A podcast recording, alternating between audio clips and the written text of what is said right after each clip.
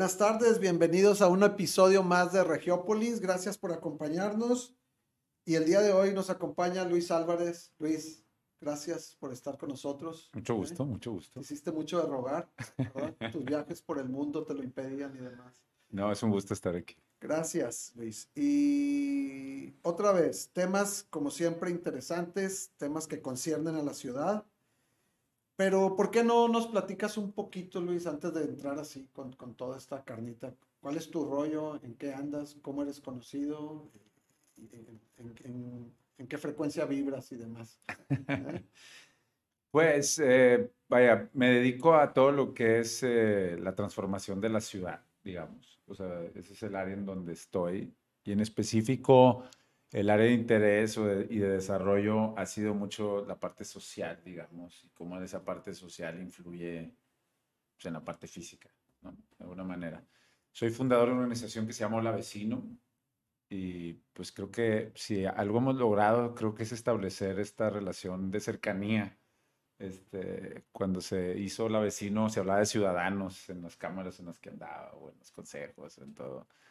Rara vez se hablaba del vecino, que es algo mucho más tangible de alguna manera de, de ser, ser ciudadano es una cosa y ser vecino, pues vaya, de alguna manera todo el mundo sí se identifica como vecino, ¿no? Y establecerlo, el tema como tal, este, creo que es una de las cosas que, que, que, que no que, que hacía falta en la ciudad, de alguna manera, ¿no? El que pensemos más en, en lo que está fuera de la casa, ¿no? Entonces ya más específico el enfoque de- del trabajo que, que llevamos a cabo es ese, ¿no? O sea, cómo tú puedes llegar a saber qué es significativo hacer o involucrarte o ser parte de lo que está justo afuera de donde vives o trabajas, ¿no? De la, de la puerta de tu casa para afuera. Exacto, exacto, de una manera, ¿no? Has, has, eh, con, con tu organización, con tu trabajo también profesional que ahora haces de consultoría y demás, creando eh, eh, comunidad, integrando, ahorita nos vas a platicar un poquito de eso, pero has, has estado en varios lados de la ciudad actuando. No se diga San Pedro, Ujú, Tampiquito, ujú, Santa Catarina, Cordillera, Monterrey. ¿Qué es, cuál es tu diagnóstico actual de lo que está sucediendo? Porque hablábamos un poquito fuera del aire acerca de, de la ciudad en pedazos, ¿no? Sí. Entonces decíamos, ¿qué, ¿cuál es? ¿Cuál es la radiografía? Pues, vaya, no creo que sea nada más de Monterrey. El- la radiografía inicial es, es sin duda que, que la ciudad eh, son pedacitos este, que unos hacen y otros dejan que suceda, pero como que o, o dejas, hacer, dejas que suceda o te involucras, ¿no? Y esa es la ciudad. O sea, al final hay actores que son, pues vaya, mucho más de mayor impacto en la ciudad y hay otros que son de menor impacto, pero al final todos de alguna manera la hacemos, ¿no? O sea, creo que como base para el diagnóstico, primero que nada es que todos estamos implicados, quieras o no. Esa es la realidad, ¿no? Todos, todos tenemos un papel mínimo. como en película de zombies, as- hasta los maquillados ahí de la bola. No te puedes escapar de ello. O sea, este, y algunos, repito, tienen mucho mayor impacto positivo negativo este, eh, en su manera de ser o en su manera de actividad que tienen, este, o en su manera de involucrarse.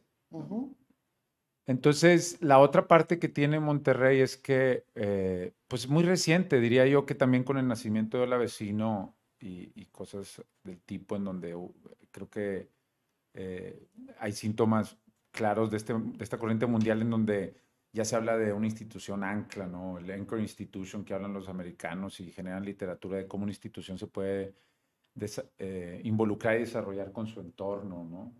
Y cosas que se han adoptado aquí, como podría llegar a haber un distrito tech, ¿no?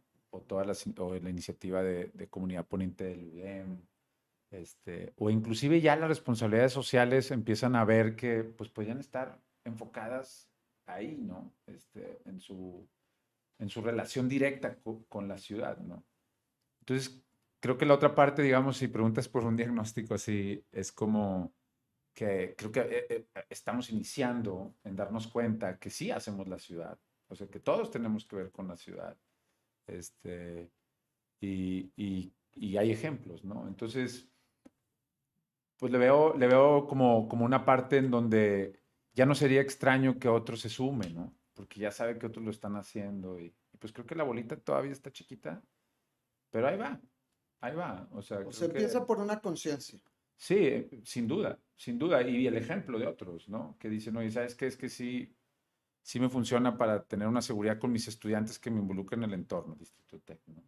O sí, por ejemplo, en mi caso, que estoy trabajando en, en Valle Poniente, en el Centro Urbano Vía Cordillera, es, oye, pues si haces eso, pues vaya, las personas tienen un estilo de vida que pueden disfrutar más, el estar afuera, o el autogestionarse por las capacidades que puede llegar a tener un gobierno, quizás en tu área vas a tener que ponerte a hacer algo si quieres el estándar de vida que quieres, ¿no?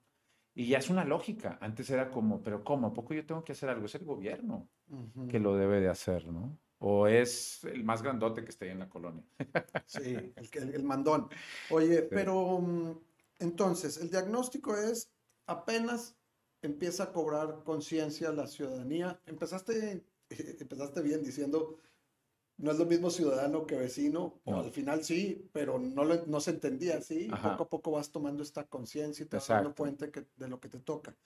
Pero hay, hay actores, como lo dije ahorita, de repartazo y de relleno y más protagonistas, pero también para que todo esto suceda, no solo, no solo está el ciudadano y el vecino. También están los grandes actores, la autoridad, sí. si está ahí, los desarrolladores, los emprendedores y demás, ¿no? O sea, es un papel, en el, es, perdón, es un trabajo en el que están, contribuyen un montón de personas, ¿no? No, sin duda, y, vaya, quisiéramos que el gobierno nos pudiera llegar a resolver todo, ¿no? Pero creo que eh, en el país en el que vivimos, eh, el, el, tamaño del gobierno que tenemos, el tamaño del gobierno, quizás en, cantidad de personas sea muy grande, pero en su capacidad, pues no, eh, eh, todos, todos, están sobrepasados, ¿no? Entonces, vaya, eso permite por un lado, o, o más bien se requiere por un lado, el que otros tengan que hacer ciertas actividades que le corresponderían al gobierno, ¿no? O sea, de alguna manera. Y no, pues vaya, mientras el gobierno no sea con la capacidad que se requiere para gestionar un territorio, pues no, vaya, no, no, te digo que no tenemos de otra, pero si no lo estás viendo, pues vaya, de alguna manera estás, pues todavía es que lo debería ser el gobierno o lo debería ser el otro, y pues la realidad es que están sobrepasados, ¿no? O sea, lo que decía ahorita de que la ciudad está hecha de puros pedazos, eh, pues vaya, pues eh, cuánto está regulado todo el, o sea, seamos sinceros. de, todos esos pedazos, ¿cuántos? Ajá, y luego lo, lo, lo, que está regulado, pues a lo mejor ya está fuera de, de, lugar, ¿no? O sea, ya, ya si nos vamos a la regulación, luego dices, híjole, es que ya no corresponde, ¿no? Este, que eso sucede demasiado. Muchísimo. Entonces, ambas cosas no quiere decir que si todo estuviera regulado está bien y si todo va a ser así como este, improvisado, también, ¿no? O sea, creo que lo que, lo que, lo que estoy empezando yo a notar como parte de lo que me toca ver es que ya se empieza a concebir que, que hay que ser varios los actores en un territorio para que esté bien.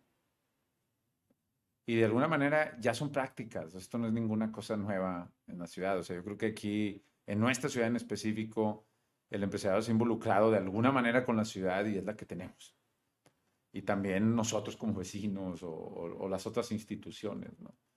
Entonces, siempre ha estado eso de que te digo, todos la hacemos la ciudad. Entonces, lo que creo que está empezando a ver es que si de eso nos damos cuenta y está la conciencia de que pues tenemos que relacionarnos con el otro para tener una mejor vida pública, este, pues ahí estamos, ¿no? O sea, creo que ahí empieza a ver esa parte que sin duda falta muchísimo por hacer, pero seguro a lo mejor te ha tocado también a ti en reuniones en donde, pues bueno, si no, haces, si no hacemos nosotros algo al respecto, ¿quién lo va a hacer? ¿no?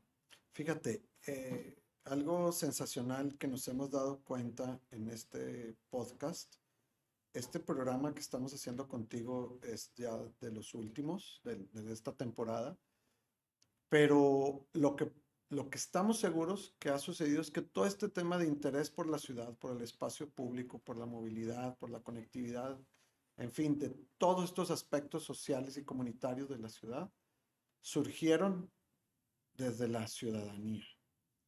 O sea, todo este interés surgió, no fue algo que vino porque alguien lo trajo la autoridad o lo trajo el, empresario, surgió de abajo y después lo han ido adoptando los otros actores. el, ayer creo, no me acuerdo, platicamos que, que en algunos gobiernos ya lo empiezan a tratar el tema hasta, por moda, ¿no? Sí, la sustentabilidad, la ciudad móvil, la ciudad conectada.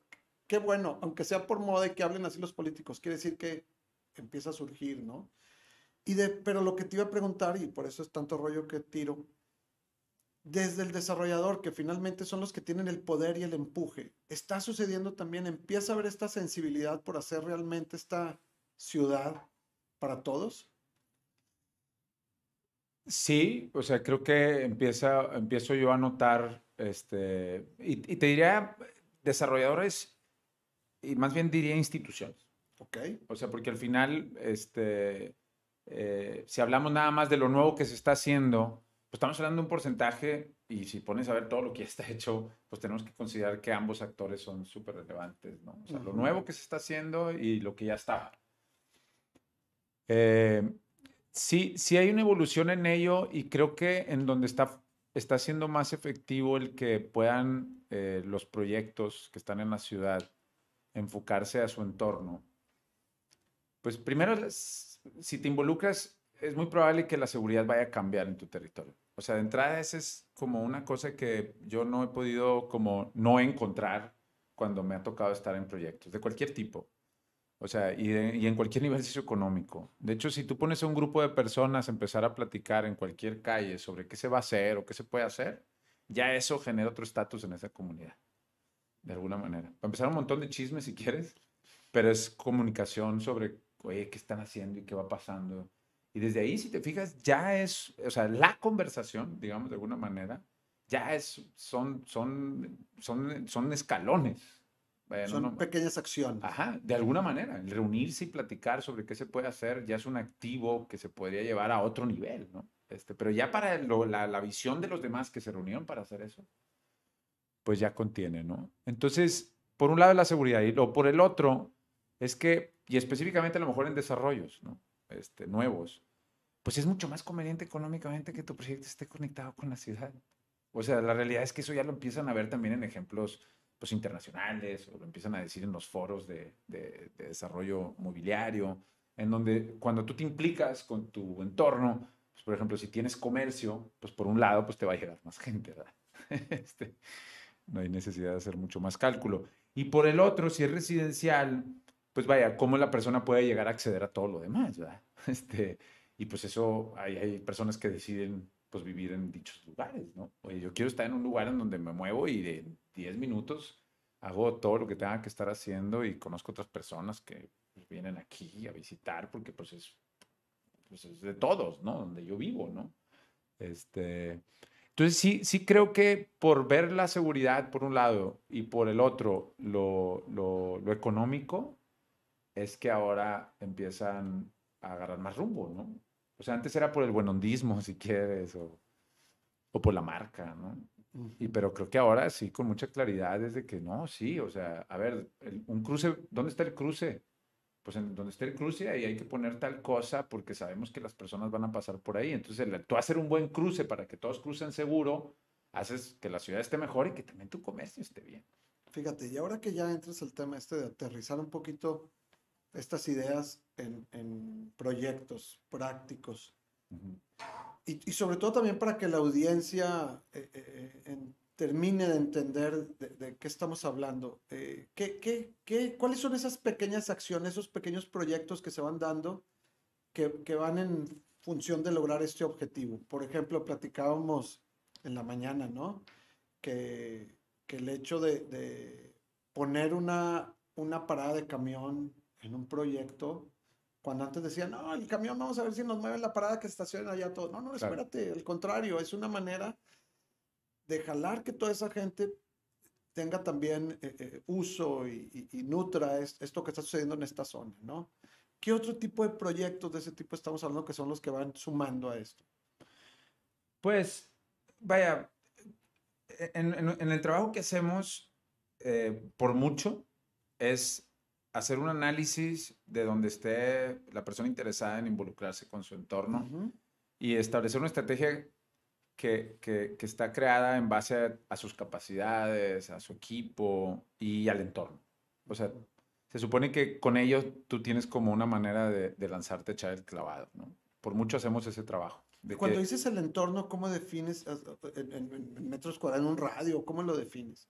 Hay varias maneras de hacerlo, ¿no? Eh, la definición de esa. Hay una que ahorita está siendo muy sencilla explicar, que es esta caminata de 10 minutos, que recorres un poco más de 800 metros en, en una velocidad normal. Este, y el hecho de que tú consideres eso como, como, pues vaya, tu área de interés en cualquier proyecto que tengas, ¿no? O sea, puede ser, puede ser tu empresa, o sea, o, inclusive lo puedes hacer el ejercicio de tu propia casa, o sea, de, de, oye, a ver, a 10 minutos de aquí caminando, ¿qué hay o qué no tengo, no?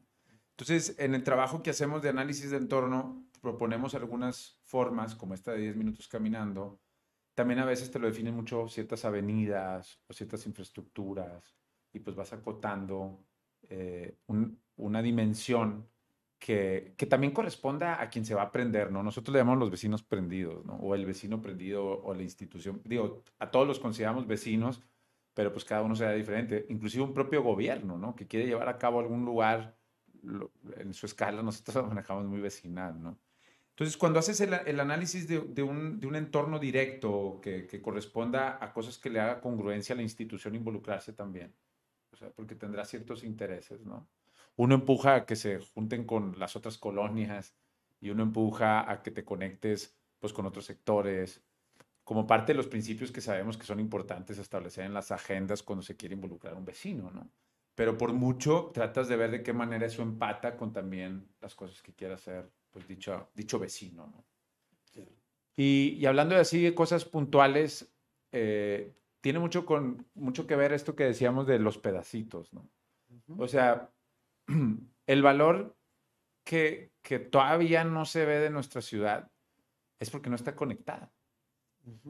O sea, creo que si logramos conectar las cosas que ya tenemos, las que ya hay, o sea, sin hacer nuevas, conectarlas de forma pues, peatonal o con movilidad este, no motorizada, sería una muy, muy buena, no quiero decir una gran ciudad, pero yo siento que tendríamos una ciudad donde si conectamos lo que ya tenemos, es otra.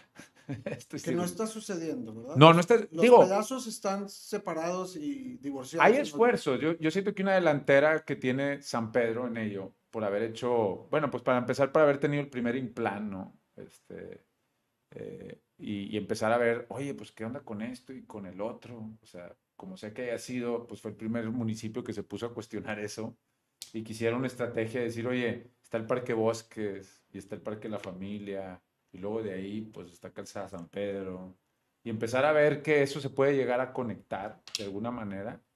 Este, sí hay quien está logrando enfocarse en eso. O sea, creo que San Pedro de alguna manera trae por ahí. Y no dudaría que muchos otros municipios siempre lo han traído en el radar. Es que es que también es una cosa muy lógica, nomás que no está sucediendo. ¿no? Eh, hoy en la mañana eh, me tocó tener a un grupo de estudiantes de servicio social del UDEM, en donde me preguntaron básicamente un ejemplo de una muy buena, que sería una muy buena conexión eh, a hacer y que sea fácil de hacer. Casi, casi que, ¿cómo lo hacemos nosotros? me, me hacen la tarea. sí, pues es que hay conexiones muy complejas como por ejemplo, imagínate que podrías conectar el andador de aquí de Lázaro Cárdenas, pues con todo Lázaro Cárdenas, que la parte de Monterrey lo tiene y de este lado no lo tiene, ¿no? Pues es muy compleja por las mismas torres y lo que tú quieras. Y, y hay otras que no son tan complicadas, ¿no? ¿Qué les contestaste a los alumnos? Pues ahí cabe hacer, ahí cabe mencionar que haría un comercial, o sea, la razón por la que vi los alumnos, y bueno, no es comercial, sino realmente también compartir a tu, a tu auditorio que Hola Vecino ya, vaya, se mudó a un lugar donde podía experimentar cosas, a un laboratorio eh, que se llama OLAB.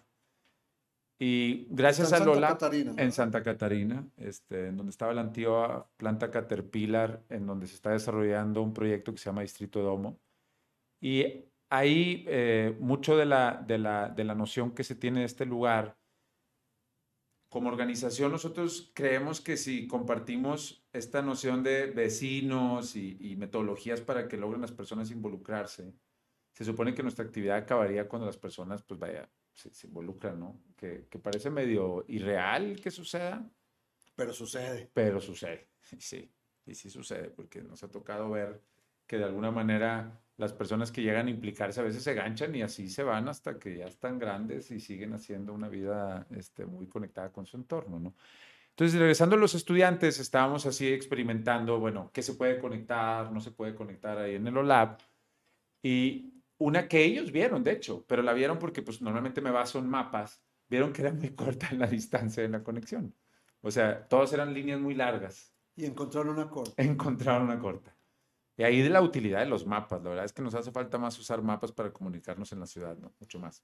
Pero bueno, ven ese pedacito chiquito y se fijan que es la conexión del Parque Capitán, el ahora Parque Capitán, con el río Santa Catarina.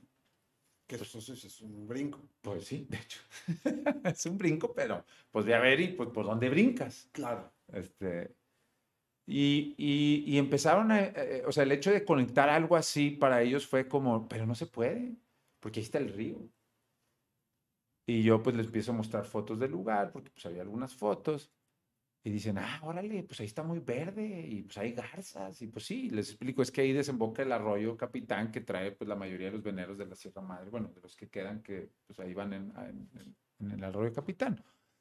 Y, y dijeron, ah, ok, entonces quiere decir que si nada más buscamos en dónde puedas bajar por aquí y luego meterte por allá, podríamos llegar a conocer esa parte de la ciudad.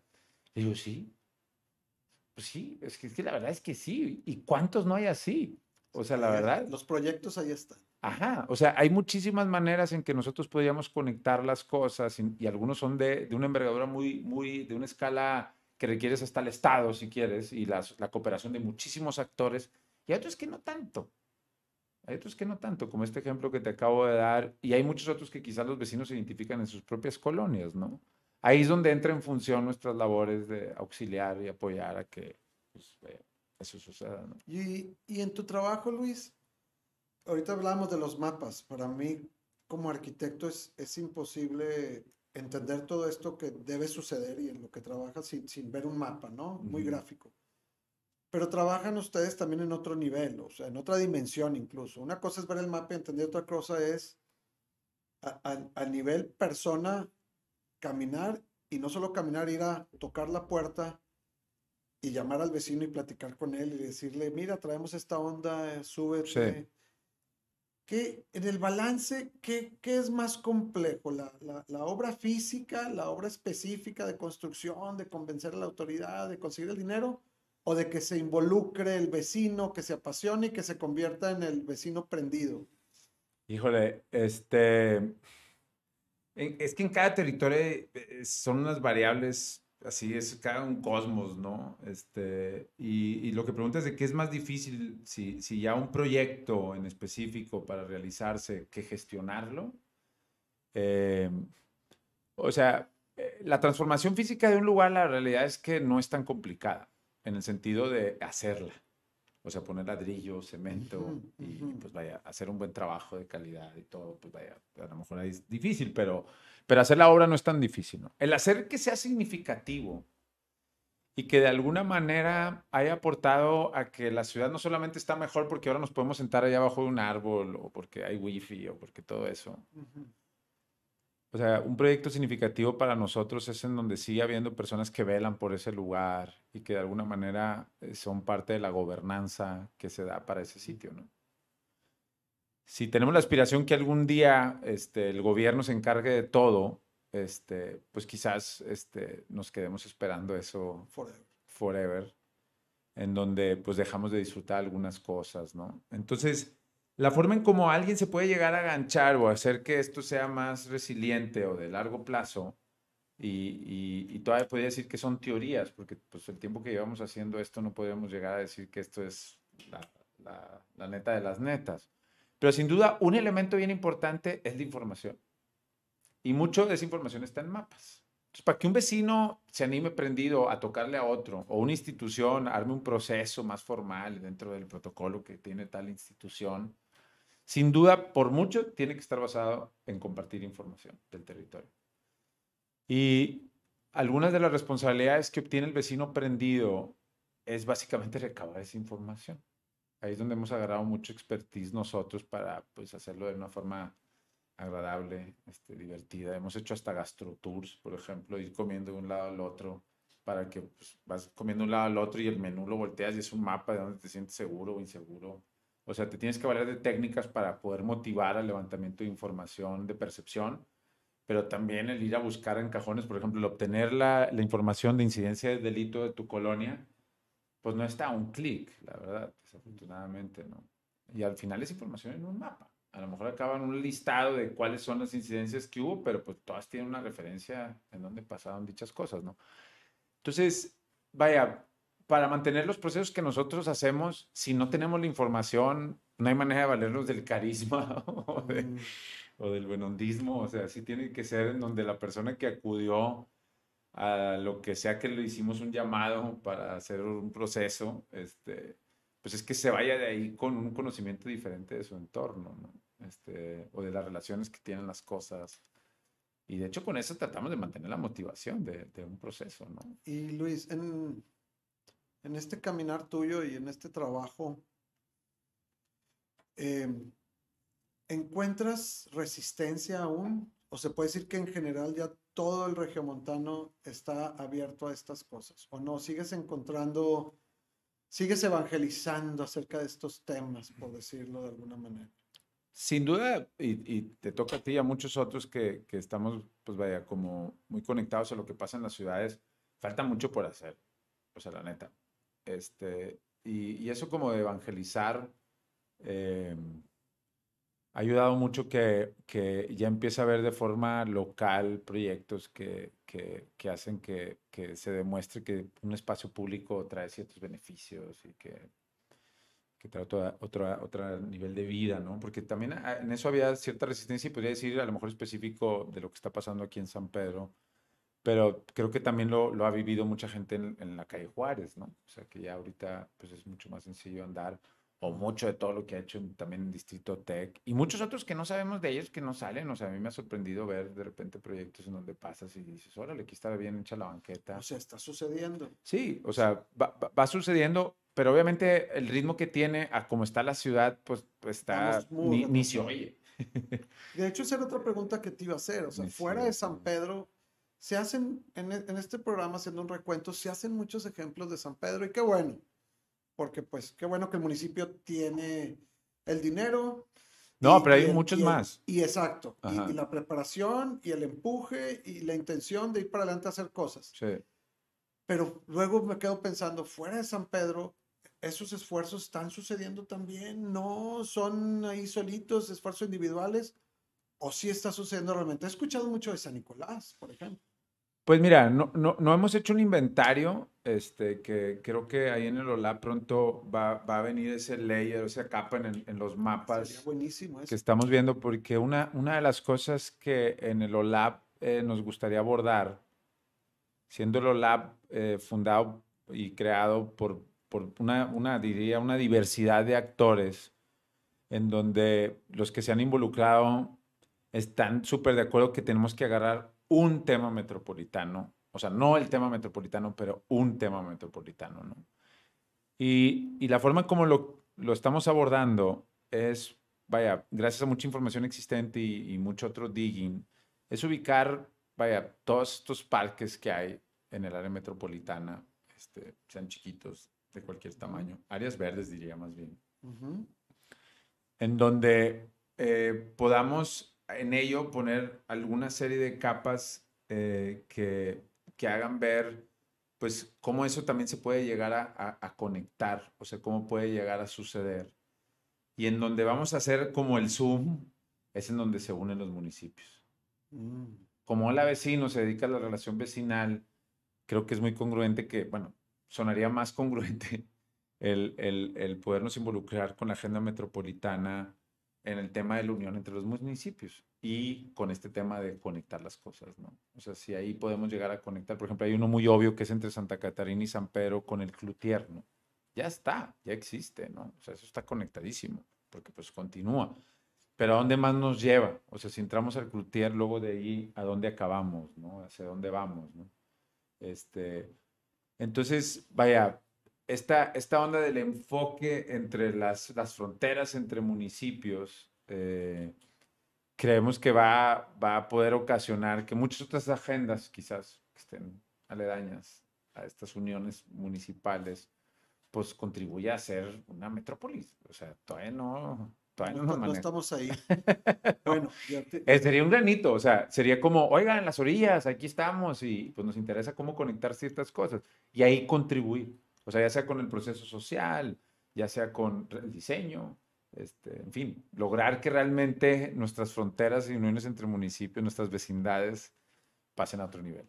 ¿Cuál es el, cuál es el sueño utópico de todo esto? Que exista conectividad de extremo a extremo de la ciudad, ¿de eso estamos hablando o no? ¿O es... Si te vas al utópico, o sea, habría que dejarlo físico de alguna manera, porque, pues digo, lo físico va a ser bien importante para que lo que yo pienso que sería utópico ahorita pensar, y cuando lo menciona a veces dicen, no, ni de faul y no pasa en ninguna parte del mundo, pero es que nos podamos mezclar más. O sea, creo que mm. a nivel mundial, sin duda, un problema es que no entendemos al otro, este, y cada vez, pues si nos metemos, si nos encerramos más, menos, ¿no?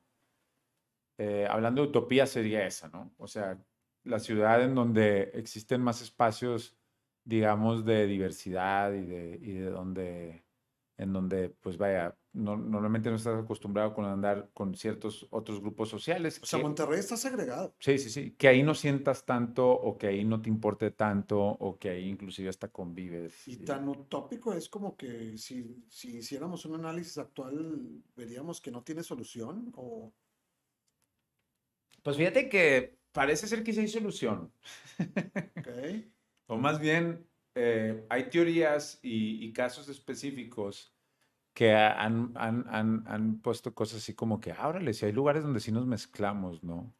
Eh, yo sé que te lo menciono muy seguido a Richard Sennett, pero en su último libro... Sí, bastante seguido, pero... Eh, sí, que no, no, tengo escapatoria. En su último libro de, de, de, este, Ética para la Ciudad, Construir y Vivir, habla del caso del mercado en Nero. Hay un mercado de... Pues, nosotros le llamamos de fayuca y de cosas a lo mejor hasta robadas. Y Hay un mix ahí de todo y está como... Como cualquier mercado. El mercado Neru. Pues hay, hay de todo tipo de mercados, pero este en específico, eh, él por un trabajo que estaba haciendo con la UNESCO en cuestión de, de, de, resiliencia y distribución de alimentos, pues fueron a checar varios mercados y, y se dieron cuenta de que en ese mercado en específico, a lo mejor, no sé si lo sepas o si lo sepa tu auditorio, pero en la India hay un sistema de castas y hay una casta que son, pues les dicen los intocables o los Dalits, ¿no? Y, no son intocables porque sean poderosos o algo, intocables en el sentido de que por las creencias que se tienen en el sistema de casta, no se aproximan o no se tocan, ¿no? Y, hay una serie de razones por las cuales no lo hacen, ¿no? Bueno, ahí sí, ahí no hay bronca. Ahí no hay bronca. Entonces, pues vaya, en el estudio que hizo Zenet ahí se clavó en ver por qué. O sea, todo el mundo se relajaba. Ajá. Y pues vaya, eh, es más complejo que, lo que lo voy a poner ahorita en el sentido, pero por ejemplo, hay algo ahí que, que había una libertad, ¿no? Este hecho de que vendan cosas robadas es ilegal, pero al final también es un extremo de unas libertades de que cada quien hace lo que se le da la gana, ¿no? Y ese condimento que no nos gusta que sucede y que esté sumado con las formalidades de tiendas, vaya, está dentro de un distrito super IT, o sea, todo lo que rodea ese mercado, estás hablando de los, pues vaya, los Facebook de allá o, como el Silicon Valleyesco de allá, ¿no? Gente trajeada o también gente en shorts, este, gente que se encontró cosas en la calle que te las vende. Entonces, cuando, parece ser que cuando estás en un ambiente en donde eh, llega un nivel de mezcla tal, eh, parece ser, y hay comercio, eso también, intercambio económico, por eso el éxito del capitalismo, entre otras cosas, este, ahí no pasa nada.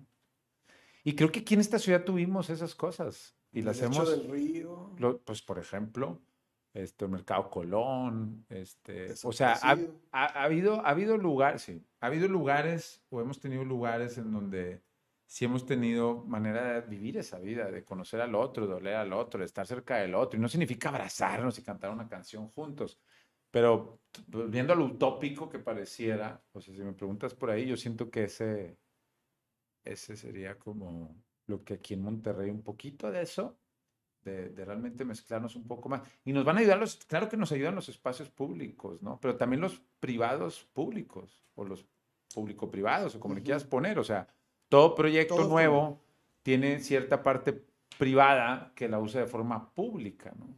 Y esa cómo también trata de ver cómo incluye, ¿no? Cómo trata un espacio público, ¿no? O sea, cada, cada, uno tenemos como, por eso te digo que estamos en pedacitos y cada uno tenemos como manera de hacer eso. Y habrá lugares donde podemos ser más incluyentes que en otros. No tenemos escapatoria. No hay escapatoria de eso. O sea, la neta ahí sí, no podemos pensar tan utópicos de que vamos a aceptar todo. Pero va a haber lugares donde sí, les llaman zonas de tolerancia si quieres, o neutras.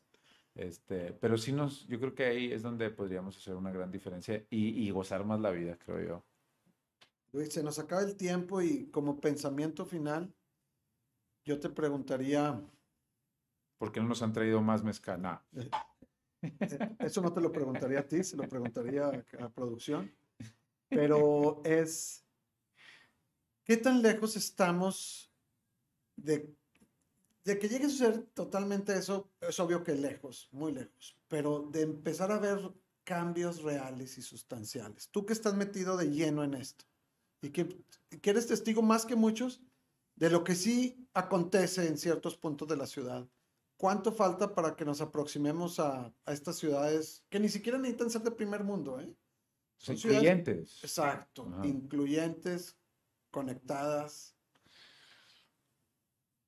para que Monterrey pues, esté ahí. Mira, yo siento que una cosa que nos va a venir a, traer un beneficio muy grande para que eso sea un poco más o encuentres más lunares al respecto o más zonas así, este, va a ser el transporte público, este, digamos, elevar la dignidad que se tiene en el espacio público y que muchos otros eh, nos animemos y se animen a, a, utilizarlo y llegar a otros lugares donde pues normalmente no acostumbrábamos o andábamos este, y estar juntos ahí, o sea, moviéndonos uno al otro. Ahorita como nos subimos al coche, este, pues eso segrega un chorro, este, móvilmente nos segrega este, a uno de los otros.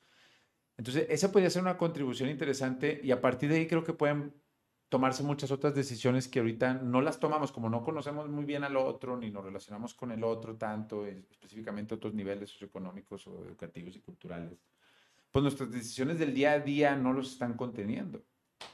Pues, pues, sería imposible que lo contengas, porque pues no lo estás viviendo, o sea, no puedes estar pensando en otros diferentes a los que ves a tu día a día y a los tuyos, al menos que pues tengas un enfoque específico en tu trabajo y que tienes que velar por ciertas comunidades, ¿no? Pero si tu trabajo no es de desarrollo social, o si es exacto, pues no lo vas a ver, ¿verdad? O sea, algunas áreas lo ven, pero pues son áreas que se dedican a ello, ¿no?